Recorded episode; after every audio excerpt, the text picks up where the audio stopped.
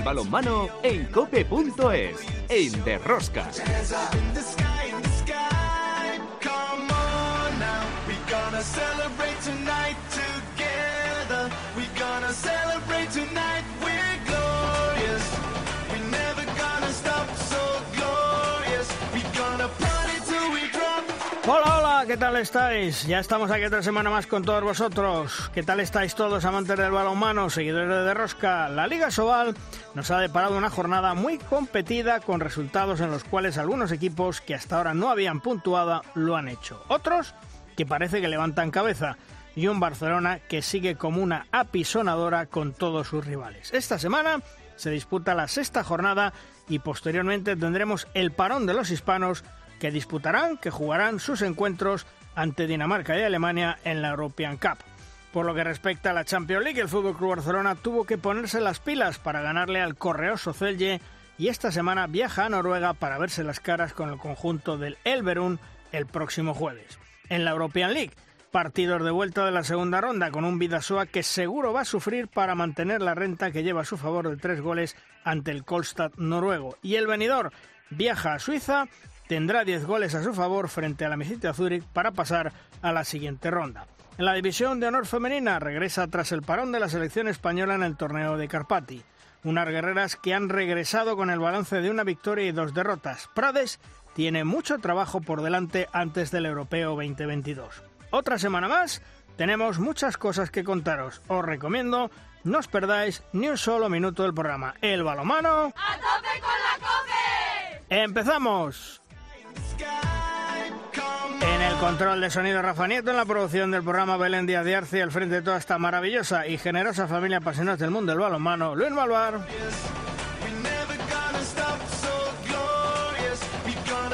En Cope Valladolid, como siempre, Juan Carlos Amón. Hola, Juan Carlos. ¿Qué tal, señores? Muy buenas tardes o días o cuando lo estés escuchando, me da igual.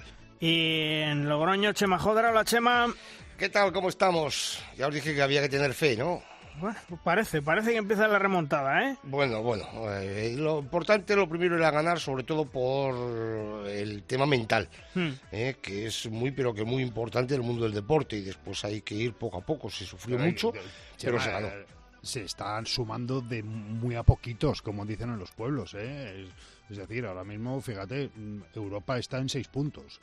Bueno, Mm, Yo creo que ahora mismo no se puede decir que nadie se pueda poner nervioso absolutamente por nada. no, no, no, sino nervioso por tal o por directiva o tal, ¿no? Te digo muchas veces en lo que es en, en un equipo que no consigues Pues eso. enlazar las victorias y tal, y, y quieras que no, aunque no te pongas nervioso, el coco siempre te funciona, ¿eh? Eh, a una manera distinta como te funcionan otras partes del, del cuerpo, ¿eh? Pues no es lo mismo llegar al, al siguiente partido que ya llegas con una victoria, no te voy a decir que vas a salir relajado, pero si tú llegas a otro partido con otra derrota, con el decir, jo, es que tengo que ganar, que la primera, yo qué sé, te sale fuera y ya te empiezas a poner eh, cardíaco.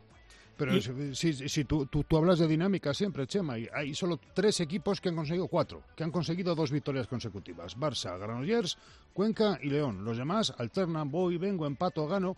Eh, los dos últimos partidos solo los han ganado tres equipos, o cuatro. Sí, no, no, no, que es- estoy de, estoy de acuerdo contigo, ¿eh? Pero bueno, pues es lo, es lo que te digo, que es muy importante el llegar, el decir, bueno, porque si tú ya entras en la dinámica de, mira, gano dos, eh, pierdo uno, empato otro, eh, vuelvo a ganar otros dos y tal, es, vamos a decir que es una dinámica eh, eh, que puede ser normal, ¿no?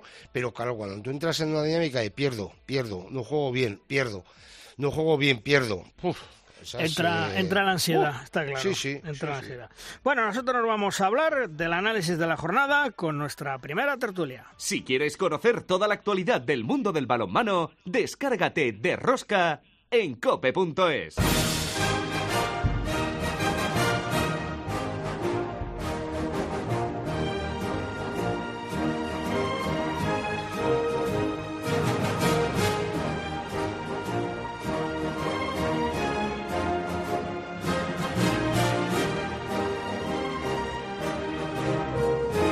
nuestra primera tertulia hoy tenemos a dos grandes amigos, dos grandes eh, profesionales de los medios de comunicación, Alfredo Domínguez de Alamadera. Ahora, Alfredo, ¿qué tal? Muy buenas.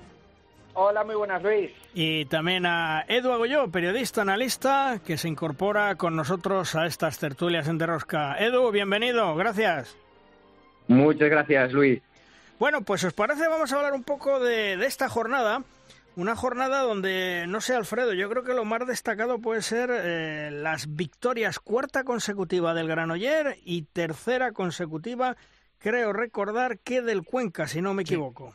Sí, eh, eh, la verdad es que eh, son dos equipos que están dejando muy buenas sensaciones en este inicio de, temporada. A mí el partido que hizo ayer eh, Granollers en, en Pontevedra me, gustó, eh, porque incluso aunque Cisne le, plantó bastante cara durante la primera mitad, pero yo creo que, que, se le vio serio, que se le vio que sabía cuál era el plan de, de partido eh, para poder llevarse los puntos de una pista que es muy difícil, como ya se ha visto en este inicio de temporada pero sobre todo yo creo destacar lo de lo de Cuenca, lo del conjunto de, de Lidio Jiménez, que yo tenía ciertas dudas de cómo le podía pesar el hecho de haber quedado eliminado de la competición europea tan pronto en, al inicio de temporada, pero se le está viendo muy serio, muy asentado atrás, eh, con una portería muy buena. Lo vimos el sábado que fue clave era Gerbabach en esa última jugada y yo creo que, que, Cuenca hay que tener muy en cuenta en esta liga que es muy igualada, eh, pero que va a ser un equipo que va a estar ahí eh, pugnando en esa zona media alta y no va a ser solo de un día lo del conjunto de Lidio Jiménez.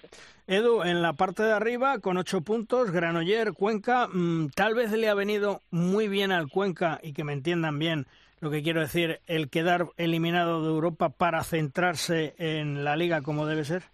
Sí, ¿no? Poniendo un poco de, de comillas, como, como bien decías, pero, pero sí que puede ser, ¿no? Evidentemente, eh, la planificación de la temporada para el Cuenca seguro que ha sido diferente a la de los otros años por el hecho de empezar tan pronto la competición europea, por el hecho de tener una eliminatoria tan tan tan importante en el primer mes de competición y bueno, por un lado, pues seguro que han llegado en un punto de forma mayor que el de otros equipos que han empezado la pretemporada, pues un poco más eh, paso a paso y, y, el hecho de haber quedado eh, eliminados, pues quizás fue un acicate para, para aprovechar este, este, estado de forma e intentar hacer buenos partidos en el inicio de competición y la verdad que lo están haciendo, ¿no? Tanto Granollers como, como Cuenca están casi podríamos decir que en pleno de victorias, porque las únicas derrotas que han tenido han sido contra el Fútbol Club Barcelona, que como siempre podemos decir, pues que está en otra en otra liga, con lo cual eh, están haciendo un inicio de, temporada inmaculado y, en el caso de, Cuenca, además, con buenas sensaciones desde de atrás, con, con, la portería aportando mucho, que, que, lo volvieron a demostrar esta, esta semana contra Naritasuna, donde tuvieron un papel principal. Alfredo, aunque Cisne perdió, pero Cisne está haciendo un buen inicio de temporada, ¿eh? Sí, a mí me está dejando muy buenas sensaciones eh, el conjunto de Javi Marker eh, por hecho que, bueno, las dos únicas victorias que, tiene han, sido en casa, pero bueno, eh, los partidos que ha tenido lejos de, de, Pontevedra también ha dejado unas sensaciones, ha estado peleando hasta el final. El único quizás que, que pudo dejar duda fue precisamente el primero, que fue en, Pamplona ante Anitasuna, donde el primer tiempo, los primeros 30 minutos estuvo un poco despistado, pero después reaccionó. Llegó incluso, si no recuerdo mal, a, a, quedarse solo a tres goles. Pero sí, a mí es un equipo que yo tenía duda, tanto ellos como Guadalajara, cómo podían eh, adaptarse al cambio de categoría y yo creo que el conjunto gallo se ha adaptado muy bien, tiene jugadores muy muy interesantes, eh, de jóvenes y bueno, también lo que se ha reforzado también tiene jugadores importantes y es que ayer al menos hay que tener en cuenta que bueno, tenía un montón de bajas y por eso a lo mejor no pudo tutearle tanto a Granollers, pero eh, a mí Cisne me está dejando buena sensación y va a ser un equipo que va a dar mucha guerra este año en la liga. Allí en Galicia, Edu, eh, Cisne, que lo conocéis perfectamente, eh, creo que tiene un buen equipo para mantener este año la categoría. Sí, por lo menos para pelearlo, ¿no? Y creo que, que tiene un, gente joven que, que, está demostrando mucha valentía en, en su debut en, en, la Liga Sobal. Ayer eh, tuvo un, un, papel protagonista Carlos Ocaña, es su primer año después de la etapa de, de juveniles, después de la etapa de formación. Eh, parece que no, no, se está arrugando. Ayer tenía el, el compromiso de tener que de suplir a, Cavalcanti, que, que, no pudo jugar, el, el lateral izquierdo portugués, que está siendo uno de los principales baluartes del, del Cisne, tanto en ataque como en defensa, y además también tuvo que suplir en, términos defensivos a Iván Calvo, que, también estaba teniendo mucha importancia para el equipo de Javi Márquez y que no pudo ser de la partida por lesión en el partido de ayer, con lo cual, con esos condicionantes de las lesiones que, que tenía Cisne en el partido de ayer, pues creo que, que sobresaliente el encuentro que, que hizo ante el Granollers, porque al margen de ese eh, resultado de 29-35 final, el, el Cisne estuvo en partido en, muchos tramos del encuentro, incluso en el tramo final llegó a colocarse a, dos, tres goles de ventaja e inquietar un poco el, el resultado. Es cierto que Granollers prácticamente desde el inicio estuvo dominando en el marcador y relativamente lo llevó bien a pesar de que eh, por momentos la, portería del, conjunto vallesano no estuvo eh, a la altura del, del, partido en el sentido en el que estaba parando bastante más la portería del Cisne con un muy buen Kilian pero bueno la verdad que sensaciones muy muy positivas las que está dejando el Cisne sobre todo en, casa, donde se está haciendo fuerte en estos primeros partidos donde está teniendo que jugar en el, en el Príncipe Felipe. Eh, la afición está, está apoyando al, al, conjunto al conjunto Pontevedrés, que, que tiene que por ahora está, está demostrando tener mimbres para ser un, equipo revelación y que y que llegue nuevamente a esta Liga Sobal con, con las pretensiones y, la firme decisión de, volver a de, quedarse en, en, la Liga Sobal, algo que no pudo hacer hace dos temporadas. Alfredo, eh, dime una cosa, porque tú lo viste en directo. El Guadalajara gana 31-28 a Puente Genil, suma su primera victoria de temporada. Eh, ¿El Guadalajara jugó tan bien o es que el Ángel Jiménez Puente Genil no está bien? Se sumaron las dos cosas, porque por un lado Guadalajara yo creo que firmó, yo creo que su mejor partido de temporada, y más que su mejor partido, su partido, eh, primer partido completo, porque siempre en los partidos de, en los, en los otros partidos anteriores, en los cuatro anteriores, pues bueno, la segunda mitad pues se desfondaban físicamente, mentalmente, y, y esa era un poco la duda que podía tener eh, en, ese partido del, del sábado ante, ante Puente Genil.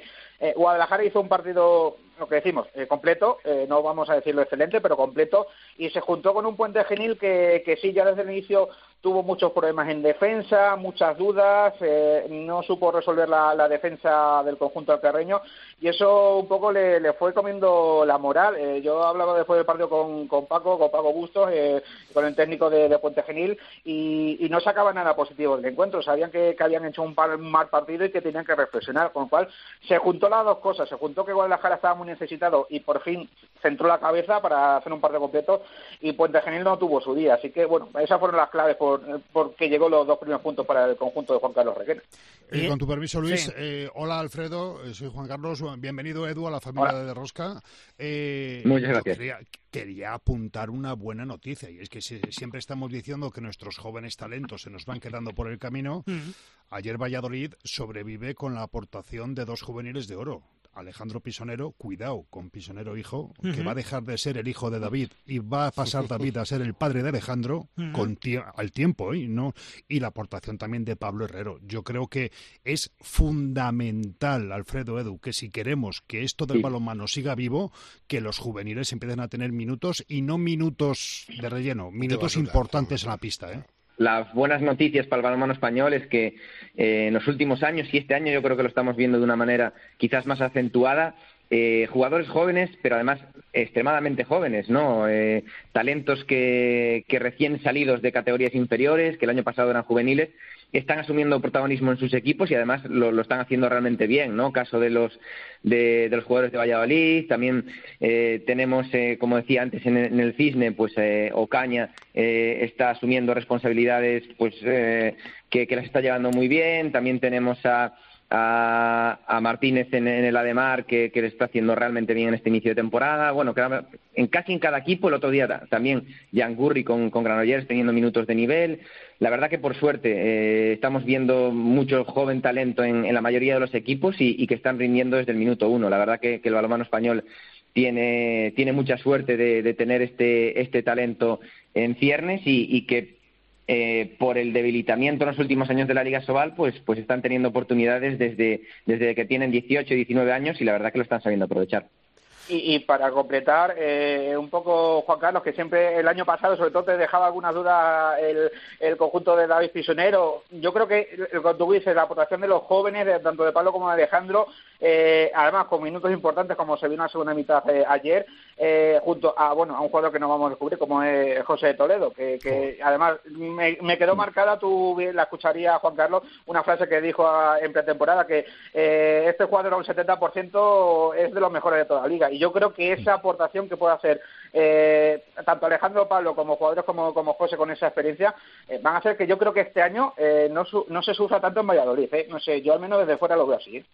Bueno, esperemos que se, que se cumpla y que nadie se olvide que este año eh, recuperamos las fechas habituales del CESA, del Campeonato de España de Selecciones Autonómicas, con lo que nos espera una semana de Reyes preciosa descubriendo a nuevos talentos. Vamos a ver si en esta ocasión el que haya habido tan poco tránsito, tan poco tiempo, apenas seis meses entre un CESA y otro, por causas naturalmente de los condicionantes de la pandemia, eh, no tapa un poquito la llegada de nuevos valores, porque ya digo, es muy poquito tiempo entre generaciones. Vamos a ver cómo nos resulta este año ese campeonato.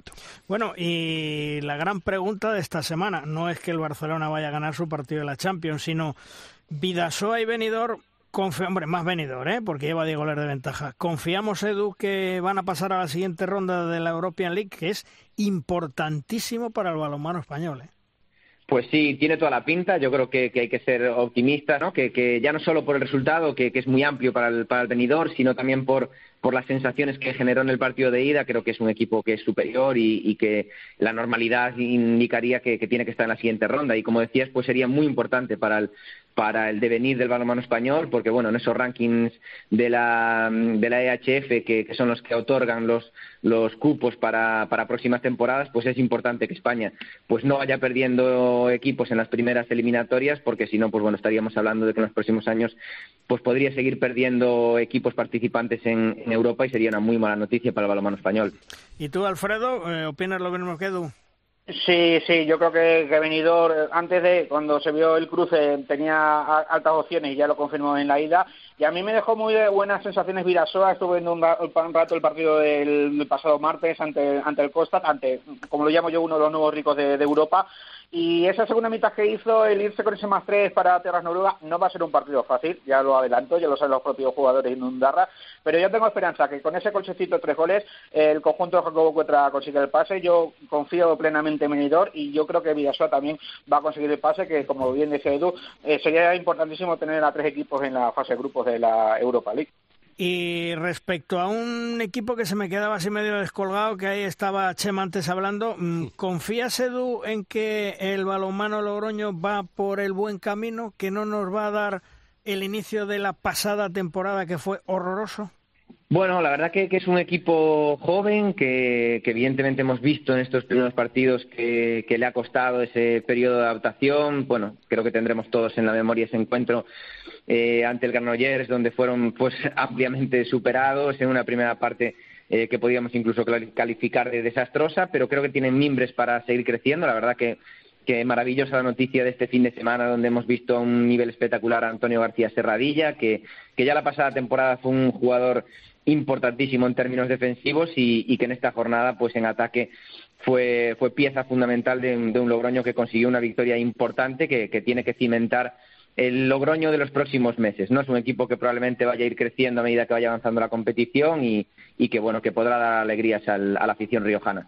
¿Y tú, Alfredo, piensas que va a evolucionar favorablemente el, el Logroño o que va a sufrir en una primera vuelta como el año pasado?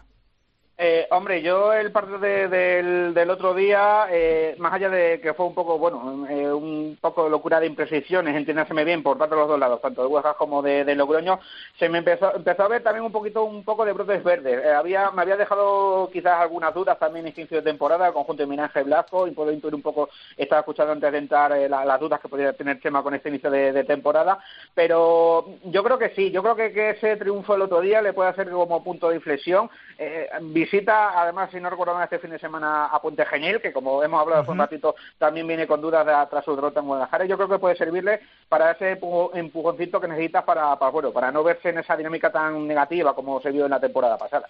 Pues eh, de momento terminamos nuestra primera tertulia. No, no, no, no, no, no, se puede, no se puede terminar esto sin que hagamos referencia a la nueva joya que nos ha dejado Juan Carlos Pastor en un tiempo muerto. Ah, bueno, bueno, bueno, No podemos, no podemos olvidar a un Juan Carlos Pastor multilingüe que dice en inglés lo que tiene que decir en inglés y que dice en castellano lo que tiene que decir en castellano. Y como esto puede ser que lo oigan niños, haceos a la idea. No, yo os digo una cosa, ¿eh? esto es de Grupo Risa. Sí, sí, sí. Es que para la, la menor duda, ¿eh? O sea, estoy esperando que me llame David Miner para decirme, oye, pásame la grabación, que ya la he sacado, ¿vale? Y, explícame por qué ha sido. O sea, que es muy seguro que el grupo Risa pues, lo pues vaya porque, a porque Gir había uno free. Está clarísimo porque ha sido Gir uno free y luego ha dicho lo que ha tenido que decir en castellano, lo ha dicho en perfecto castellano del centro vamos, de Valladolid. Vamos, vamos, vamos, vamos. Es, es un auténtico crack, ¿eh? Juan Carlos Pastor. Así que nada, bueno, pues con esa anécdota, otra anécdota más de Juan Carlos Pastor con su equipo el Pixegen, terminamos nuestra primera tertulia. Alfredo, gracias, hasta otro día. Muchas gracias, a la próxima. Y a Edu Agullo, que se incorpora con nosotros, también gracias por estar con nosotros y bienvenido, Edu, nos seguimos escuchando. Gracias por la invitación, un abrazo. Hasta luego.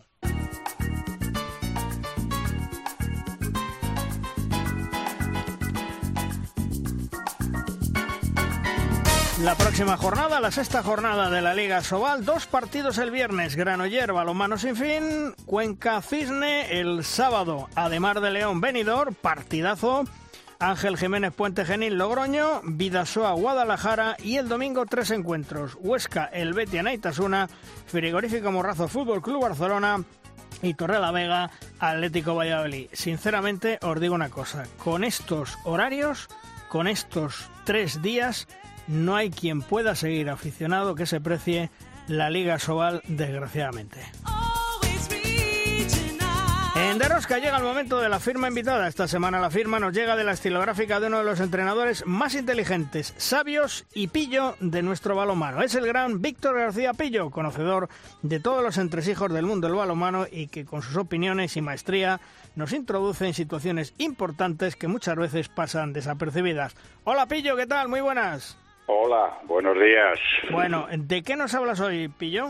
Bueno, vamos a hacer una pequeña reflexión sobre algunos casos y asuntos que en este, en este inicio de la Liga Sobal pues nos traen nos traen un poquillo de cabeza y bueno, analizando analizando el inicio de la, de la temporada. Pues vamos allá, Pillo. Bueno, pues decíamos que eso, que del análisis inicial de esta nueva temporada se intuye que va a discurrir por unos derroteros similares a las temporadas anteriores al igual que la temporada 2021 y que la finalizada pasada 21-22, concluyeron con un importante éxito de jugadores a ligas europeas más potentes tanto en lo deportivo y en lo económico. Esta recurrente migración, unida a la escasez presupuestaria, obliga a los clubes a completar sus plantillas con jugadores jóvenes de proyección, ya sean nacionales o extranjeros, que en principio son una incógnita en cuanto a su rendimiento en alto nivel. Afortunadamente, en el caso de nuestros jóvenes nacionales, les avala como carta de presentación el fantástico trabajo de sus entrenadores de base, que luego se ve refrendado en los importantes éxitos de nuestros equipos nacionales. Estas circunstancias parecen garantizar una transición suave a corto plazo y un recambio de calidad asegurado. A modo de ejemplo, los juniors Antonio Martínez, Carlos Álvarez, Villangurri, Gorka Nieto, Furundarena, Javi Rodríguez y algún otro más que se me puede escapar están disfrutando ya de muchos minutos y de calidad en sus equipos. E incluso alguno de los hispanos juveniles está empezando a participar con asiduidad también en la competición, en la máxima competición. Quizás, quizás más arriesgado pueda considerarse la opción de jóvenes de otras nacionalidades. Y en este sentido parece que el blendio sin fin de Garabaya ha estado fino con las incorporaciones del talentoso central argentino Nico Bono, procedente del balonmano Zamora de División de Honor Plata, y el egipcio Mohamed Ali, repescado del Angers de la Segunda Liga Francesa.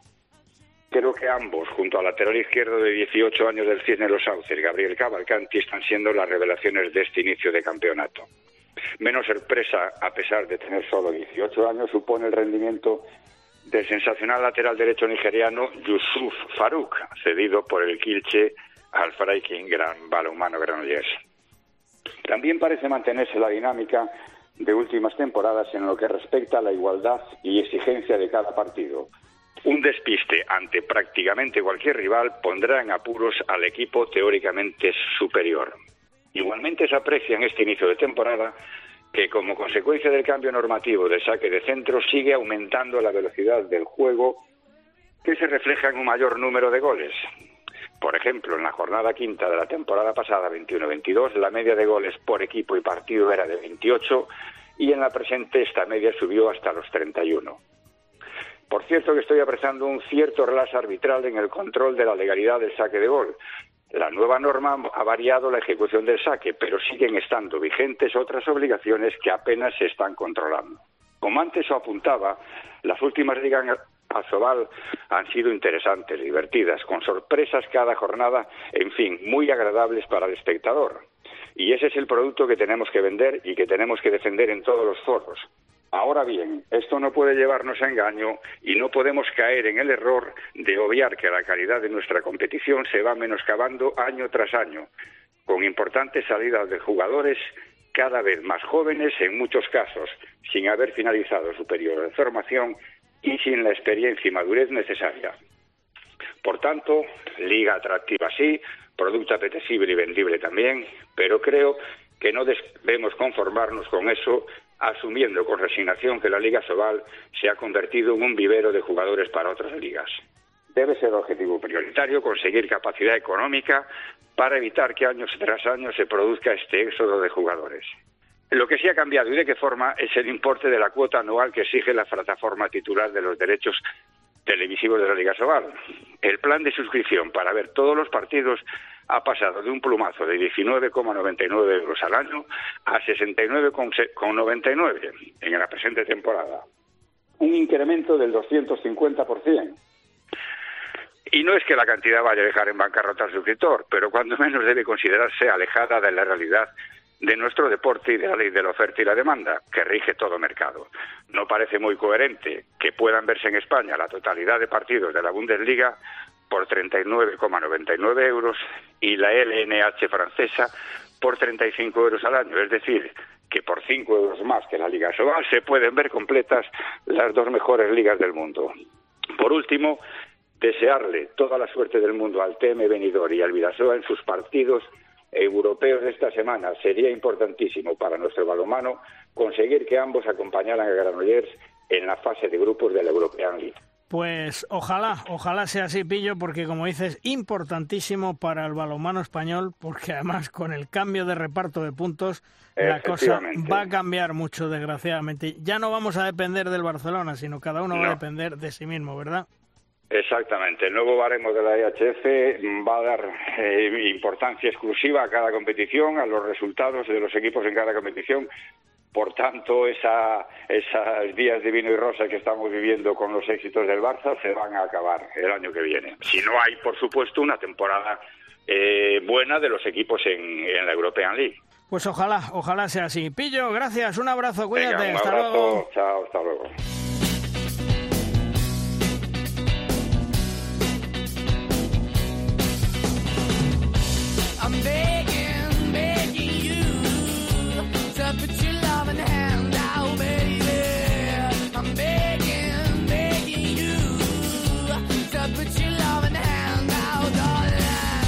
Cauli Odriozola esta temporada ha comenzado su aventura en la Liga Francesa. Tras siete años en el Vidasoa, su casa, ahora su reto está en el conjunto del Nantes. Allí de momento ya ha ganado un título, el Trofeo de Campeones y el conjunto Gado, líder de su liga, en donde allí está en Nantes. Nos espera Cauli.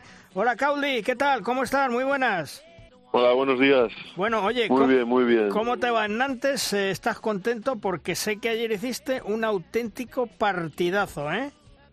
Sí, sí, bueno. Eh, la verdad que ayer jugamos en San Rafael, fue un partido complicado, conseguimos ganar y, la verdad que, por ahora muy contento y, y todo va muy, muy bien.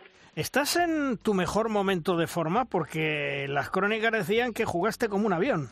Bueno, no sé, eh, la verdad que, me estoy sintiendo muy bien jugando. Eh, eh, la manera de jugar del equipo es la verdad que, que, me gusta mucho y, me siento muy cómodo y, y sí, la verdad que, estoy, estoy muy, muy cómodo y muy contento.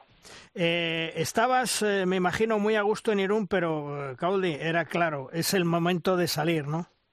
Sí, a ver, es verdad que, que en Irún al final pues lo tenía todo, ¿no? Tenía eh, mi familia, mis amigos, mi novia, eh, estaba en un club que, que, me sentía muy muy valorado, eh, estábamos, conseguíamos pues, cosas buenas que poder quedar segundo nacional, poder jugar a Europa, pero pero es verdad que, que yo creo que cuando me llamó el Nantes pues ya, ya era un nivel superior, eh, poder pelear por, por otras cosas y, y la verdad que yo creo que, que, era el momento correcto de dar el salto y, y, me decidí a, hacerlo.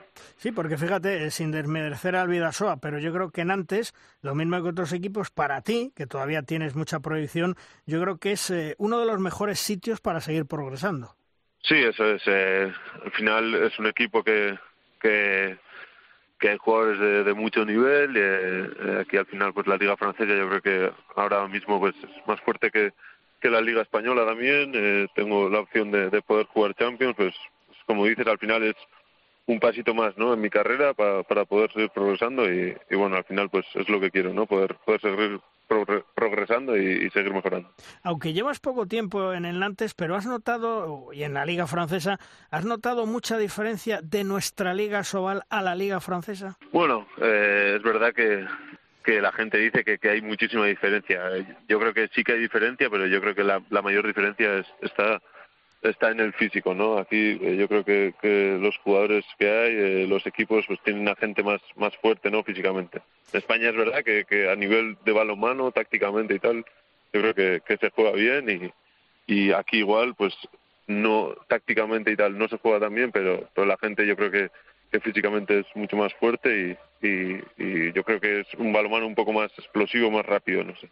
¿Y el ambiente, los aficionados en Nantes, eh, son especiales o no? Sí, la verdad que, increíble. Eh, los partidos que hemos jugado por el momento, todos los partidos eh, se ha llenado el, el pabellón, eh, casi 6.000 personas todos los partidos viendo y, la verdad que, que, que, es increíble poder jugar en Nantes porque, porque todos los partidos casi se llena el pabellón. En Nantes tiene un proyecto a largo plazo, tú estás en él, porque fíjate, Nantes eh, ha pagado tu cláusula de rescisión al Vidasoa y eso dice mucho de la confianza que tienen en ti. Sí, bueno, eh, me quedaba eso un año de contrato y, y bueno, eh, tuve la opción, eso como, como dices, de, de poder venir aquí y bueno, ellos también al final eh, apostaron por mí, por, por poder ir eh, pagando la cláusula y sin, sin cumplir el, el año de contrato que me quedaba y bueno, eh, yo creo que que hay un proyecto bastante interesante aquí y, bueno, para mí está muy bien y, y la verdad que, que a poder a, a aprovecharlo todo lo que pueda. ¿Quién, ¿Quién te iba a decir que cuando empezabas en el pulpo de Zumaya, la carrera que llevas, me imagino que tienes que estar satisfecho y tu entorno también? Sí, la verdad que, que ni me imaginaba, ¿no? Yo ahí cuando cuando jugaba en el pulpo, le, mi, mi sueño era poder llegar algún día a, a poder jugar en Asobal y bueno, al final he, ido quemando etapas poco a poco y bueno, ahora pues, he podido llegar a, a jugar con la selección, eh, a jugar en antes, jugar la Champions y bueno, eh, como te he dicho antes, lo que quiero es seguir progresando, seguir mejorando como jugador y, y, a ver hasta, hasta dónde podemos llegar. ¿Dónde te encuentras más a gusto? ¿En la posición de lateral o, o en el extremo, que es natural para ti? La verdad que ahora mismo de extremo yo creo, porque el lateral eh, está, está bien para, para jugar unos minutos, pero bueno, físicamente al final...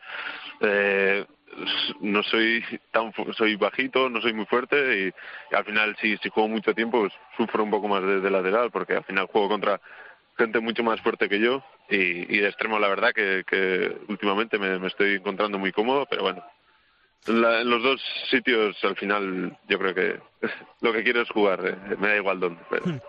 Hola, Cauli, sí. eh, perdona Luis, Cauli, ¿qué tal? Un saludo y muy buenos días desde Valladolid, felicidades por la temporada que estás haciendo. Oye, eh, tú ganaste el, el, Europeo Junior en el 2016 y el Mundial Junior en 2017. Eh, ¿Te consideras a ti mismo un poquito un ejemplo para todas esas generaciones que vienen por detrás y que quizá tengan miedo de no llegar a dar el salto a la máxima categoría? Bueno, sí, al, al final eh, es verdad que, que, a veces tienes que, que elegir, ¿no? Entre una cosa y otra, pero bueno, yo creo que al final, para mí, personalmente tampoco ha sido muy difícil porque he tenido la opción de jugar en Irún, eh, no he salido de, de mi casa hasta los 25 años, que, que por esa parte yo creo que para mí no ha sido tan difícil. Eh, tengo compañeros de, de, selección que con 17, 18 años pues sí que tuvieron que, que tomar la decisión de, irse de casa, arriesgar un poco más, yo creo. Yo al final, eh, por esa parte, he tenido la suerte de, que Irún al final está cerca de mi casa, he podido seguir estudiando, eh, seguir jugando, seguir viviendo en mi casa y al final la decisión importante la tuve que tomar el año pasado, de con 25 años, pues ya arriesgar un poco más y irme al extranjero, pero pero sí que hay gente que, que ha arriesgado y, y a muchos les ha salido bien, a algunos pues pues no tan bien, pero bueno, yo creo que que si tienes ganas de, trabajar y al final es tu sueño, yo creo que, hay que hay que arriesgar y trabajar todo lo que puedas para poder conseguirlo. ¿Y has tocado techo o tienes algún paso más que tengas interés o ilusión en dar? No, hombre, esperemos que todavía me quede bastante para llegar al, me, me refiero a nivel, de clubes, porque ahora mismo, claro, es ah. que Alemania, Alemania, Francia son las dos mejores ligas europeas, estás jugando Liga de Campeones, eres internacional. Eh, en un futuro quizá vuelvas a la Liga Española, porque ya volver a España no sea dar un paso atrás, ahora mismo sí es dar un paso atrás, pero quería decir que Nantes está bien para tu nivel de ambición, tu nivel de aspiración o un escaloncito más a lo mejor no te, no te desagradaría. Bueno, yo creo que por ahora está muy, muy bien. Eh, para mí, yo creo que, que, como has dicho antes, es el, el club eh, idóneo ¿no? para, para poder seguir creciendo, porque al final aquí pues, estoy teniendo bastantes minutos, eh, me siento importante en el equipo y, y, y la verdad que, que me siento muy, muy bien jugando aquí. De momento, eh, ya has ganado un título esta temporada con el Nantes, el Trofeo de Campeones, y nada más y nada menos que ante el Paris Saint-Germain. Menudo partidazo hicisteis también, ¿no? Sí, la verdad que, fue increíble ¿no? llegar y, ya ganar un título, además contra el París, que, que yo creo que, que es uno de los equipos más, más fuertes del mundo y, y, la verdad que, que, jugamos un partido muy completo, eh, fue un partido durísimo, eh, vamos los 60 minutos a tope, estuvimos todo el partido ahí ahí y al final pues pues pudimos ganar, conseguir conseguir el título y, y súper contento por esa parte. Tú fíjate, eh, el París que perdió con vosotros, que ya perdió algún partido esta temporada, ¿Qué le pasa al Paris Saint Germain esta temporada que ha perdido varios partidos? ¿Tiene explicación? ¿Ya no es tan potente como otros años? ¿Cómo lo veis? Bueno, eh, yo creo que, que, potente sí que es, ¿no? Al final eh, tiene jugadores de muchísimo nivel, eh, muchísimos internacionales y es verdad que el otro día perdieron en Toulouse. Eh, yo creo que, que Toulouse jugó muy bien, eh, fue, fue una sorpresa para todos pero bueno, yo creo que, que París, que, ha ganado las, todas las últimas ligas, eh, en Champions también, pues ha estado siempre ahí. Yo creo que, que tienen un, un, gran equipo y, y, va a ser, la verdad, complicado batirles este año. En Nantes estáis Valero Rivera, Maqueda, Marchán y tú. Eh, ¿Hacéis piña? ¿Hacéis vida en común? ¿O cómo va eso? Sí, sí. Eh, bueno, hacemos con los españoles y, y con los demás también. Al final eh, tenemos un ambiente muy bueno en el equipo. Eh, eh, la verdad que yo llegué nuevo y, se, se, me ha hecho muy fácil integrarme porque porque toda la gente pues, es muy buena, eh, me han ayudado mucho, tanto los españoles, tanto los otros, y la verdad que, que, tenemos eso, muy, muy buen ambiente, hacemos un montón de cosas y por esa parte yo creo que está muy bien también. Y además me imagino que todos los que llegáis al Nantes tenéis la suerte que, que el Cicerone, que el jefe del vestuario es Valero Rivera, que os trata fenomenal, ¿no? Sí, sí, eso sobre todo. Eh, Valero lo conocía de antes, de, estar alguna vez en la selección y, y bueno, ahora cuando, he llegado pues es el jefe aquí, ¿no? Lleva 10 años, es el capitán, eh, jugador yo creo que una leyenda del club y, y, pues yo creo que lleva muy bien el vestuario, eh, nos ha ayudado mucho a todos los nuevos que, hemos llegado a integrarnos, a, a, sentirnos bien en el club y, y como dices, pues al final eh, pues lleva muy bien el vestuario y la verdad que nos ayuda mucho.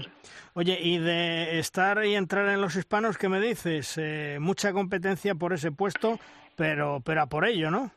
Sí, bueno, eh, al final sabemos los, los jugadores que hay, están Aleix, Ferran, Balaguer, yo estamos ahí pues, pues, luchando por, por poder entrar, es complicado porque al final eh, hay muchísimo nivel en, el puesto, pero bueno, eh, ojalá, ¿no? Eh, yo lo, lo, que quiero es seguir jugando bien y bueno, si, si llega otra vez la oportunidad, pues intentar aprovecharla y, y listo. Y te hace ilusión porque te decía antes que estás en un momento excepcional de forma, que estás muy bien. Eh, ¿Te hace ilusión a lo mejor que Jordi Rivera te pudiera tener en mente para el próximo Mundial en enero? hombre, sí, sí, sí, sí. La verdad que, que sería increíble. Eh, el año pasado pude, pude ir al europeo. Eh, para mí fue, fue increíble poder, poder vivir esa experiencia. Al final yo creo que, que era un sueño para mí poder jugar un campeonato importante con la selección y bueno, eh, si pueden ser más, pues, pues para mí sería increíble. Eh, sé que, que es difícil, que, que hay muchísima competencia, pero pero bueno, ojalá, ojalá que, que, pueda volver a disfrutar de, alguna experiencia así. Seguro, seguro que sí, que en un futuro estarás con los hispanos, con la selección española, porque vas en progreso, estás en un buen estado de forma y como tú dices, tienes 25 años, tienes mucho recorrido por delante y eres un grandísimo extremo. Cuatro años ha firmado Caulde Odriozola hasta junio del 2026 con el Nantes. Me imagino que eso te da tranquilidad para trabajar, ¿no, Cauldi? Sí, eso es. Eh, al final firmé cuatro años con, con un proyecto que, que, es a, largo tiempo y, como dices, al final, pues mi primera experiencia en el extranjero también prefería tomármelo con calma, tener, tener tiempo para, para ir adaptándome y, por esa parte, pues yo creo que, que tengo la tranquilidad para, para poder trabajar tranquilamente y, y haciendo las cosas bien. Pues nada, Caudi, mucha suerte, que todo vaya bien y como siempre, gracias por hacernos un huequecito y podernos atender. Un fuerte abrazo, hasta luego. Nada, hombre, muchas gracias, un abrazo. Hasta luego.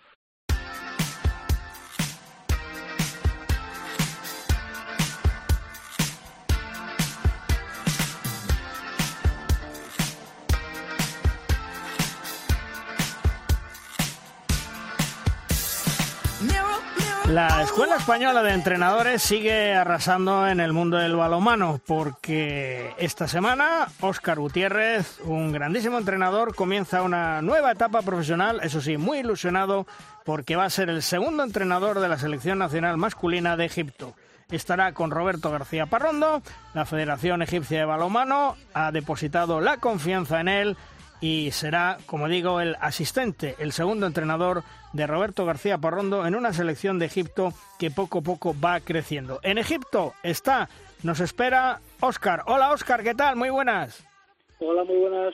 Bueno, eh, digo que ya estás en Egipto, recién aterrizado. Eh, ¿Qué planificación tienes de cara a las próximas semanas? Me imagino que empezar a entrenar ya con Roberto y con la selección, ¿no? Pues sí, efectivamente. Ayer llegué esta semana eh, tomaré contacto con la federación. Eh, la semana que viene tenemos la semana internacional que hay un torneo en Bahrein que se incorpora Roberto García Porrondo para los entrenamientos y a partir de ahí pues mi misión aquí es hacer el seguimiento de, la liga, eh, de los partidos que tienen tanto el jueves como el viernes, llevar los entrenamientos semanales que hay domingo y lunes y hacer, hacer la preparación que estará planificada junto con Roberto mientras él está en Alemania. Hmm. La Federación de Egipto me imagino que tiene que estar muy contenta por cómo lo está llevando Roberto García Parrondo. Antes que tú estaba Rubén Garabaya, ahora estás tú. Muy satisfechos porque la escuela española yo diría que le ha dado otro aire distinto al balonmano en Egipto, ¿no? Y además yo creo que también el hecho de que haya dos entrenadores españoles en los dos mejores equipos, que son los que más nutren a la selección, eh, como son eh, Mateo Garralda y Dani Gordo en, en y en Gil, pues eh, hace que, esa escuela española que, que tanto fruto está dando la vayan conociendo ya desde el club y por lo tanto el trabajo de la selección sea un poquito más fácil y como dices tú, es cierto que, que va creciendo poco a poco. De hecho, en los últimos Juegos Olímpicos quedó cuarta.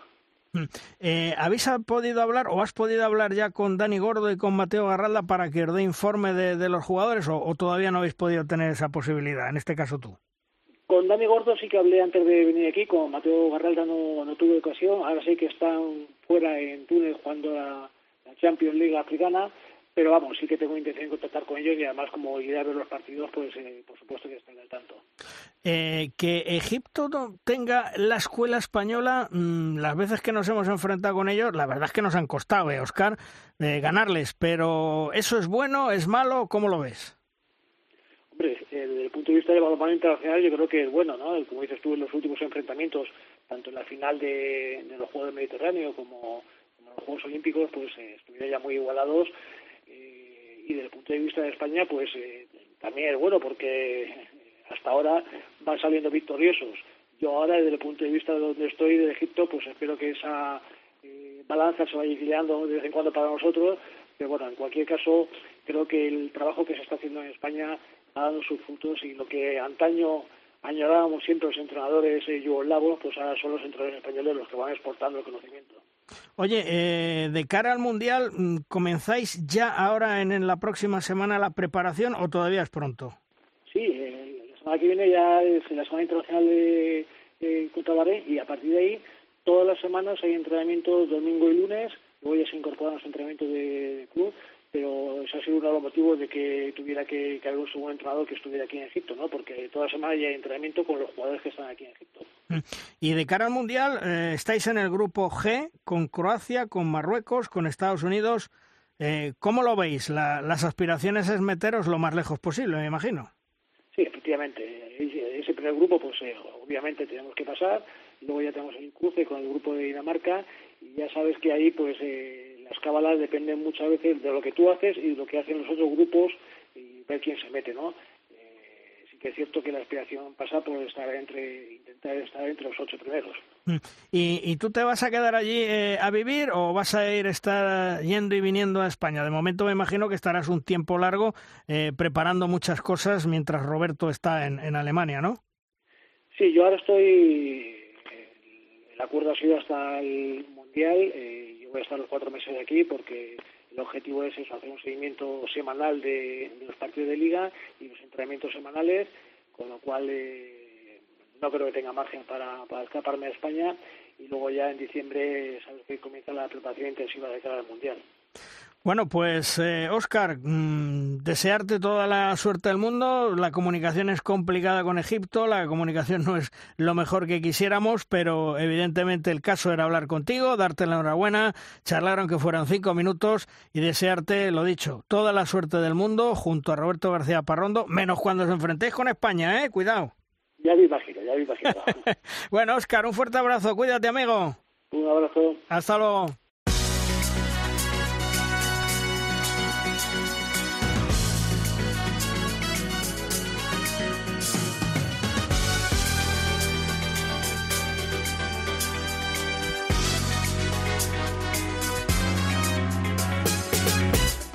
Las fanfarres en derrosca. Es la hora de nuestra nueva sección, la pizarra de los grandes especialistas. Las puertas de nuestra clase se abren de par en par, estamos sentados y escuchamos lo que nos quieren contar del mundo del balonmano. Hoy con nosotros el gran Demetrio Lozano, uno de esos jugadores más importantes en la historia del balonmano español. Ganador de hasta ocho medallas con la selección española. Hola Deme, ¿qué tal? Muy buenas. ¿Sobre qué va a tratar tu pizarra en el día de hoy, Deme? Hola Luis, tertulianos, eh, ¿qué tal? ¿Qué tal oyentes? Quería esta semana lanzaros una reflexión sobre esta apasionante Liga Sobal, que yo creo que está muy divertida, ¿no? El Barça estará lo que sigue con su ley de ser el más fuerte y parece que no, no va a reblar, como dicen los aragoneses. Eh, pero bueno, por abajo está muy, muy divertida, ¿no? Con mucha igualdad y ya poco a poco los equipos se van posicionando en, cada uno en su parte de la tabla, pero todos pueden perder o ganar contra cualquier equipo. Creo que eso cada semana nos hace la liga súper divertida. Pero bueno, mi reflexión quería lanzarla sobre, bueno, ¿qué es más importante? ¿no? ¿Qué, como entrenadores, como aficionados, qué os gusta más? ¿Qué, ¿Cómo disfrutáis más? ¿Viendo una buena defensa, un equipo con una gran defensa y una gran portería, con partidos con pocos goles o partidos con muchos goles y, grandes atacantes, grandes goleadores, ¿no? Como están ya, bueno, pues Alexander Chan, el de Cisne, ¿no? Que está con una, una anotación espectacular, o Nicolás Bono con Del Sinfín, que también están capacidad, con gran capacidad de lanzamiento, gran capacidad anotadora, con equipos que, que son eh, claramente al ataque y claramente a, tener marcadores altos o intentarlo, si les dejan. O grandes defensas y porterías, ¿no? Como, como bueno, la defensa del Barça, que, que no hace falta hablar de ella, o, la defensa de, de Torrelavega con, con Mijuskovic, que está con, con 53 paradas en, en, por partido y no por partido, en todos los partidos y un 31% de eficacia, ¿no? ¿Qué es mejor, tener una gran portería, una gran defensa y portería y marcadores bajos o gran, un gran ataque y marcadores altos? No, la, respuesta no es fácil. Es que lo ideal es las dos cosas, está claro. Pero bueno, yo creo que en la historia ha habido también casos en los que se hacían grandes marcadores, grandes equipos, que era difícil ganarles porque tenían una capacidad anotadora espectacular y, y en dos pérdidas de balón, dos paradas de su portero ya te ganaban. Y, y muchos entrenadores que, que, siguen optando por la frase de defensa y contraataque, ¿no? que parece que facilita esa fase ofensiva de contraataque y facilita la victoria. ¿no? Bueno, ahí os lanzo el debate. Yo tengo mi opinión de, lanzador y de, amante del balonmano en la fase ofensiva, que creo que me gusta mucho más el dinamismo y, los goles rápidos y, los ataques que en transiciones, en poca transición ya consiguen hacer gol, como puede ser el del kill de, los últimos años. Y la defensa creo que al final es, tan destructiva que va con golpe franco, golpe franco y pasivo, pues va enmarañando el juego. Me, gusta mucho más los equipos que, apuestan por jugadores eh, dinámicos en ataque y que gran capacidad anotadora y marcadores altos. Pero bueno, y lanzo el debate, creo que habrá seguro de todo y bueno, en la liga pues a ver quién se va imponiendo, ¿no? Que equipos, los equipos completos seguro que se van imponiendo, pero equipos, equipos que apuestan por una de las fases con una característica de sus jugadores, pues, pues hay veces que, también se llevan el gato al agua, ¿no? Muy bien, pues que sigamos disfrutando, que sigamos a tope y a UPS Liga Sobal. Un abrazo a todos, chao, chao.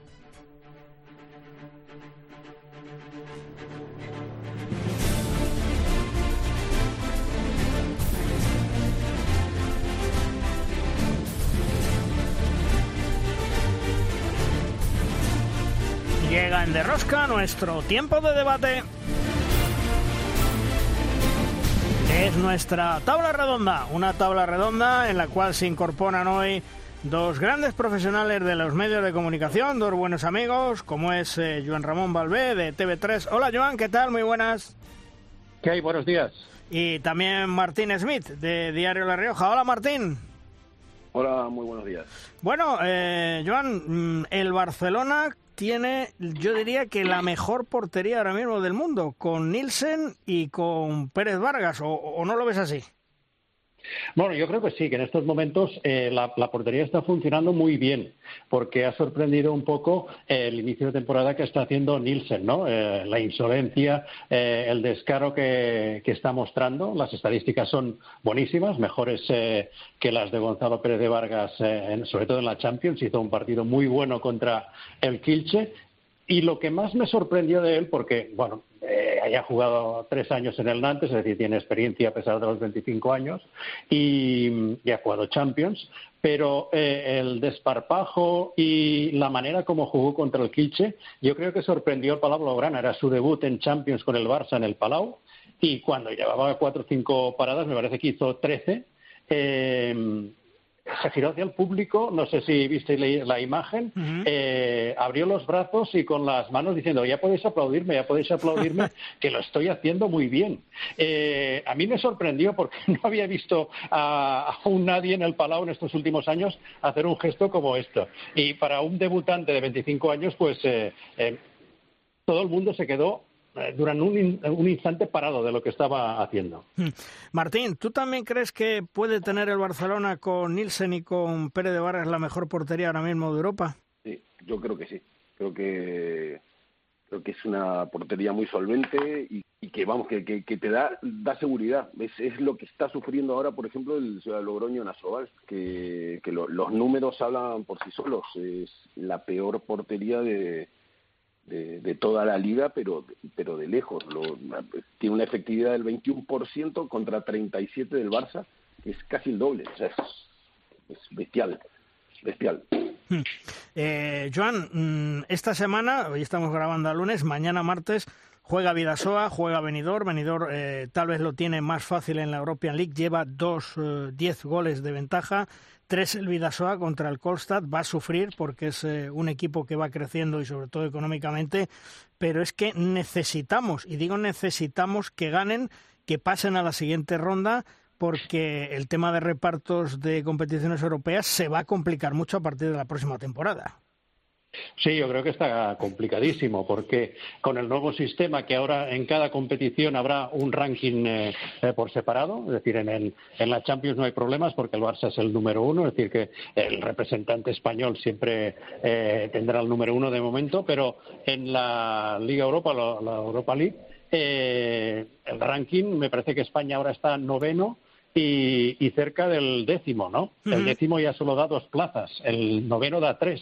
Eh, por eso eh, hay tres equipos, porque el Granollers ya está eh, clasificado directo. Pero el año que viene, si los representantes de la Soval no hacen una, buena competición, va a haber problemas para mantener los tres representantes. Porque, Martín, se acabó eso de que el Barcelona regale puntos a, a los otros equipos, porque mm, no nos olvidemos que el balonmano español ha vivido de los puntos que daba el Barcelona.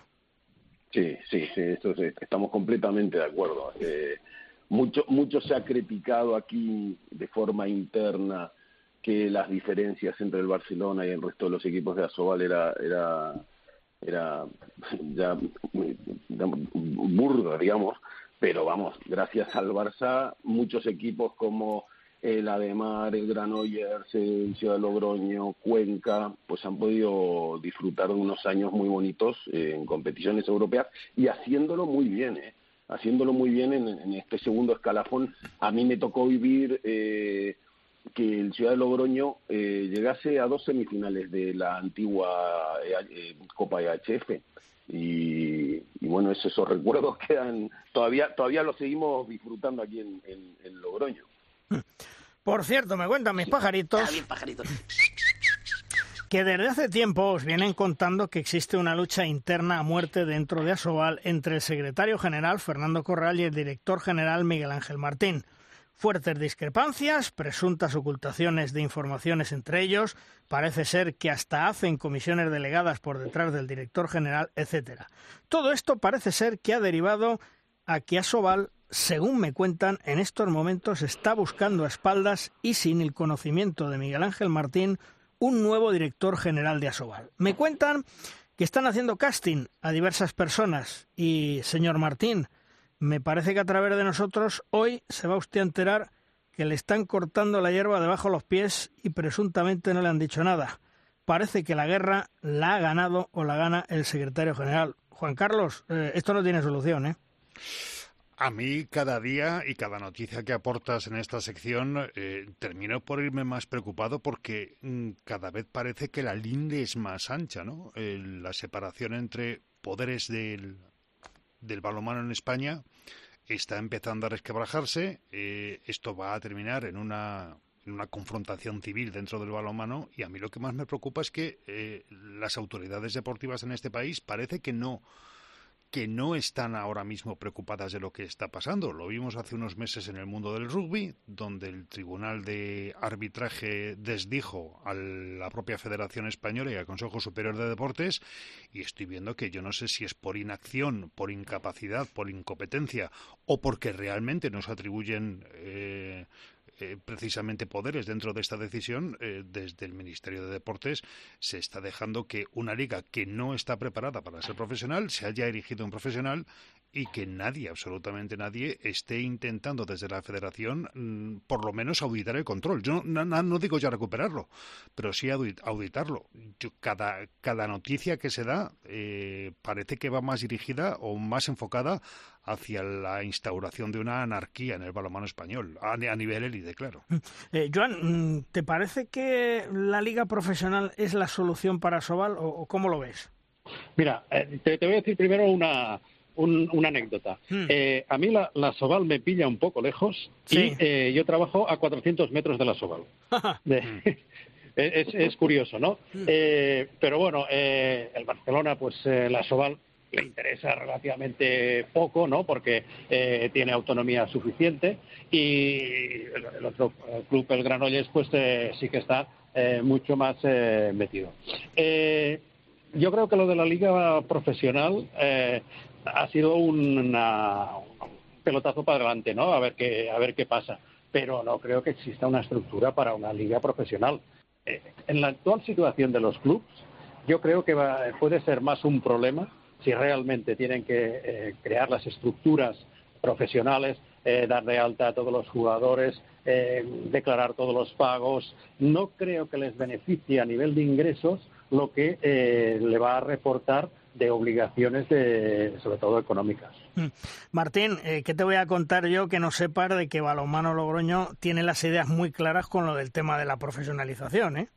Exactamente, y, yo creo, o sea, yo la, la comparto. Yo creo que, que la Soval no está preparado para, para, para acometer semejante reto. Eh, simplemente en, en, un club como, como el Ciudad de Logroño, pues eh, las oficinas de administración las lleva un solo eh, empleado. Eh, luego ya está, pues se hablaba en, programas anteriores de la figura del director deportivo. El director deportivo es Miguel Ángel Velasco. Es que no, no, no hay no hay, no hay otra estructura que esa, son tres personas las que están en el club y, o sea, en la parte visible, ya no hablo de oficios, de médicos, de jugadores y tal, pero en, la parte administrativa son dos o tres personas nada más. Y lo que tú decías... eso es inviable, eso es inviable para, para, para, para profesionalizar un, deporte. Ah, y, y, más, eh, pues, pues, yo creo que Logroño es un ejemplo de, del resto de Asobal de, en cuanto a estructura. Sí, tú fíjate, Joan, lo que decías, es decir, tiene que haber una estructura, una estructura que eso va a costar dinero a los clubes. Y ya no hablemos de los contratos. Yo me he cansado de decir que la temporada pasada de los 16 clubes de Asubal, 11 pagaban en B. O sea, es tremendo. ¿Lo, van a actualizar? ¿Tú crees que, que hay capacidad económica suficiente para esto? Yo creo que no, yo creo que no, a pesar de que hagan como se ha hecho en el fútbol femenino, jornadas, eh, no, o sea, eh, al 50% de dedicación y estas cosas. De todas maneras, aquí en, en, Cataluña ha habido un movimiento que no sé si es en esta clave, porque nos cogió a todos por sorpresa, y es eh, que se Planchar, que llevaba 40 años en el Granollers, pues tiene un sustituto, un nuevo CEO. Me mm. parece que, bueno, le podemos llamar a CEO al, Granollers y que busca eh, precisamente esto, ¿no? Es decir, estructurarse un poco mejor. El Granollers tiene un presupuesto de casi un millón de euros, eh, el club, y después la fundación, que es lo que también genera mucho movimiento, me parece que son unos eh, 900.000 euros, y miran de estructurarlo. El, el Granollers es un club que está bastante estructurado y eh, semi-profesionalizado ya, porque aparte de dos o tres personas eh, que trabajan en la estructura, pues los mismos jugadores buscaban la manera de, eh, siendo entrenadores, ya tenerlos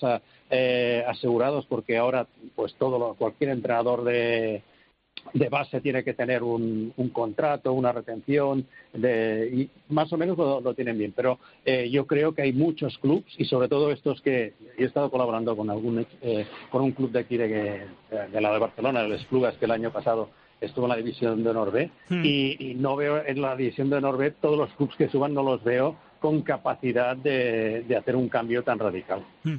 y sobre todo, eh, permitidme que intervenga, que los clubes que decidan erigirse en profesionales, sean de la categoría que sean, ahora mismo estamos hablando de, en el caso de Castilla y León, Ademar y Atlético Valladolid, eh, deberían empezar a olvidarse del dinero público, porque el año pasado eh, no hubo ninguna duda en juntar a los eh, tres equipos que eran por entonces de Asobal, más Villa de Aranda, más el Aula Valladolid, para reunirse, sentarse y hacer una petición conjunta y unidireccional a la Junta de Castilla y León de una mayor implicación en el balonmano de la comunidad, que es legítimo, es legítimo porque hay subvenciones en ciertos conceptos cuyos requisitos los clubes cumplen, pero en el momento que te sales de esa vía, te vas a la lateral y te decides en erigir en club eh, profesional, el dinero público tiene que pasar a un segundo plano o salir de tu, de tu variable, de tu ecuación. Así que vamos a ver si también los clubes son consecuentes con lo que ellos mismos persiguen y terminan por renunciar a ese tipo de subvención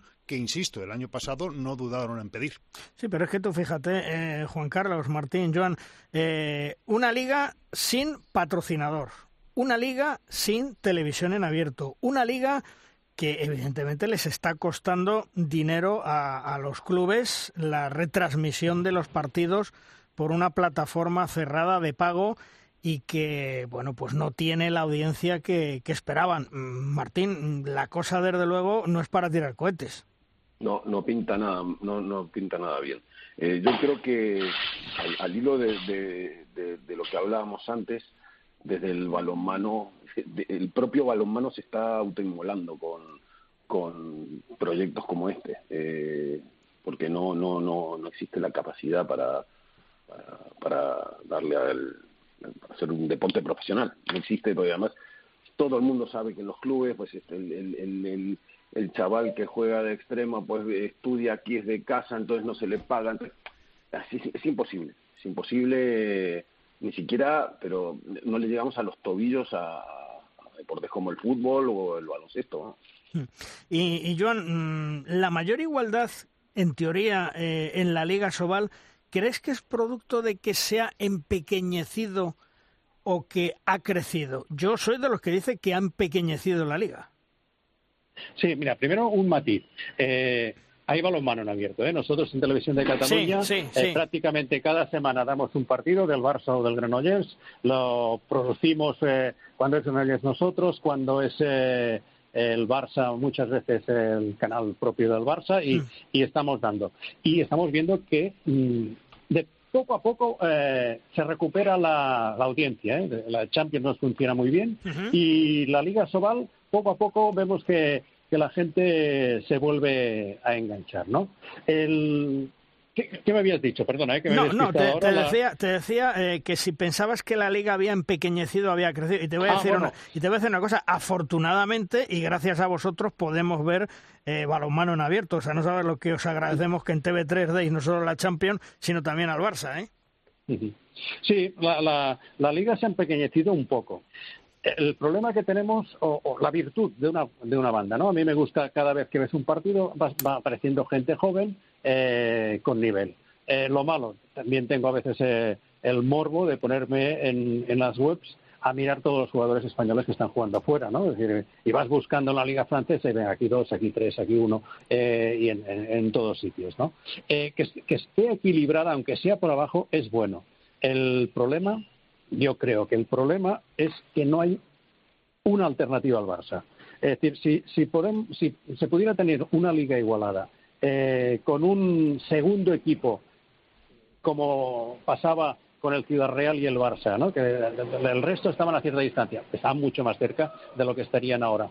Pero esto eh, mantendría eh, un cierto interés en la competición, ¿no? Mm. Y, y, de alguna manera yo creo que este protagonismo que daría como mínimo dos equipos eh, ayudaría también al resto. hay otra cosa que yo siempre eh, llevo años reclamándolo, tanto aquí en Cataluña como eh, para el resto de España, y es una, una ley de mecenazgo, ¿no? Es decir, en la, sí, en, no puedes competir con otros países si las condiciones de los patrocinios en otros países son mucho más generosas para, para quien invierte de lo que es aquí en España. ¿no? Es decir, y siempre que he planteado esto, e incluso alguna vez algún secretario de deportes, sí, te explican lo mismo. ¿no? Es decir, nosotros lo vemos bien, pero el ministro de Hacienda pues no quiere. Y este es, este es el problema. Si eh, los patrocinios desgravaran mucho más para las empresas, sería eh, mucho más fácil captar eh, patrocinadores. Eh, mira, con Asobal, un día comentándolo, eh, le pregunté cómo puede ser que Lidl no ponga dinero aquí cuando en Francia y en otros países ah, no, no, les importa invertir mucho, ¿no? tú ves en los europeos o mundiales que hay mm. muchos equipos que llevan el patrocinio líder y te dicen, bueno, es que aquí no les sale tan a cuenta invertir en publicidad. En, el deporte. Claro, de todos modos lo que hablábamos antes, es decir, eh, se creen, leí unas declaraciones en una entrevista que le hacían al actual presidente de Asobal, al señor Servando Revuelta Hijo, que decía que con la liga profesional que van a crecer los patrocinadores, que poco menos que les van a llover, que van a tener visibilidad, es eh, casi casi el bienvenido Mr. Marshall. Lo que pasa es que hay una situación, una situación mm, que me imagino que ellos la conocen, que a los aficionados a lo mejor no la conocen y es que eh, el ministro de Cultura y Deportes lo que ha querido es dar una patada para adelante a la Liga Profesional de Balonmano. ¿Por qué? Porque parece ser que hay una subvención de 300 millones de euros por parte de la Comunidad Económica Europea por si España hace más ligas profesionales. Ya tenemos la de fútbol, ya tenemos la de baloncesto, la de fútbol femenino, ahora está en vías la de balonmano que quiero ver yo si al final el Consejo Superior de Deportes lo aprueba, porque ahí hay mucha tela que cortar. Y desde luego, eh, pues Martín, mm, lo que decía antes, ¿empequeñece o engrandece la liga? ¿Tú cómo lo ves? Yo lo veo como tú, empequeñece, eh, pero a pasos agigantados además. Eh, cada año yo creo que, que, la Liga Sobal se va haciendo más pequeñita, que cada año los jugadores con calidad se van antes a, Francia, Alemania y, al resto de Europa, eh, es, es, como un derrame de, calidad, pero vamos, a pasos agigantados. Desgraciadamente la sangría año tras año es tremenda. Este año se han marchado 20 jugadores de la Liga Sobal al extranjero. 20 jugadores. En fin, esperemos que mañana martes, porque insisto, estamos grabando hoy lunes, tanto Vidasoa como Benidorm nos den una alegría, sigan en la European League porque necesitamos que estén en Europa, necesitamos esos puntos pensando en el reparto individual que ya hace la Federación Europea de Balonmano de cara a las próximas temporadas. Joan, un placer que estés con nosotros. Gracias y bienvenido. Muchas gracias. Un abrazo. Y a ti, Martín, también. Gracias por estar con nosotros. Bienvenido y nos seguimos escuchando. Un fuerte abrazo. Un fuerte abrazo, Luis. Gracias. Hasta luego. Vamos terminando programa, vamos terminando edición, como siempre, con Tomás Guas y sus 7 metros. ¡Lanza, Tomás! Malvar Quitos, dos derrotas y una victoria. Balance de las guerreras en el torneo de Carpati, ensayo de cara al europeo femenino que está al llegar. Muchas cosas por pulir, claro, para hacer un buen papel dentro de un mes.